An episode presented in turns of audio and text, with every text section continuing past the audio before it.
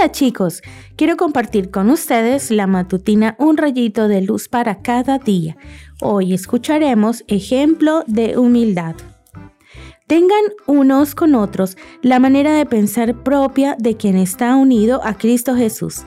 Se humilló a sí mismo, haciéndose obediente hasta la muerte, hasta la muerte en la cruz. Filipenses capítulo 2 versículos 5 y 8. Hoy repasaremos juntos algunos datos de la niñez de Jesús. Sin duda, Él es el más grande ejemplo de humildad.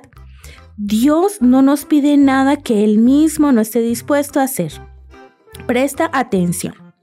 La escritora Elena White comenta que Jesús nació en una familia pobre y a pesar de que Jesús era el Hijo de Dios y todos los ángeles le servían en el cielo, estaba acostumbrado a trabajar junto a sus padres terrenales, a colaborar con los deberes en la casa y a obedecer a sus padres. Jesús era humilde y trabajador. No tenía momentos ociosos. Sirvió a Dios con su trabajo, tanto cuando fue carpintero como cumpliendo la misión que Él le había encomendado. Contesta con sinceridad. ¿Te molesta hacer los deberes sencillos en tu casa?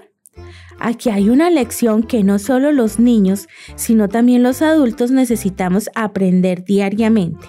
La humildad es el paso previo a la verdadera grandeza. No puedes soñar con hacer grandes cosas cuando desprecias hacer las cosas pequeñas. Y aunque duela y hasta sientas que la vida es injusta contigo, vivir en condición humilde y sencilla y tener que ayudar en la casa diariamente en los deberes domésticos, te será de escudo, así como lo fue para Jesús. Contra las constantes tentaciones de Satanás, mantendrá tu mente ocupada y libre de ocio y te capacitará para hacer cosas más grandes en el futuro.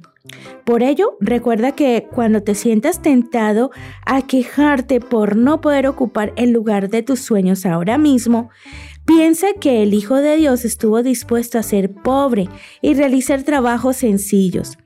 Y fue esa vida laboriosa la que lo preparó para sus exitosos tres años y medio de ministerio de salvación y su muerte salvadora para un mundo perdido. Repasa el versículo para hoy. ¿Qué te parece si pides en oración ese mismo sentir que hubo en Cristo Jesús? Filipenses 2.5. Que tengas un hermoso día.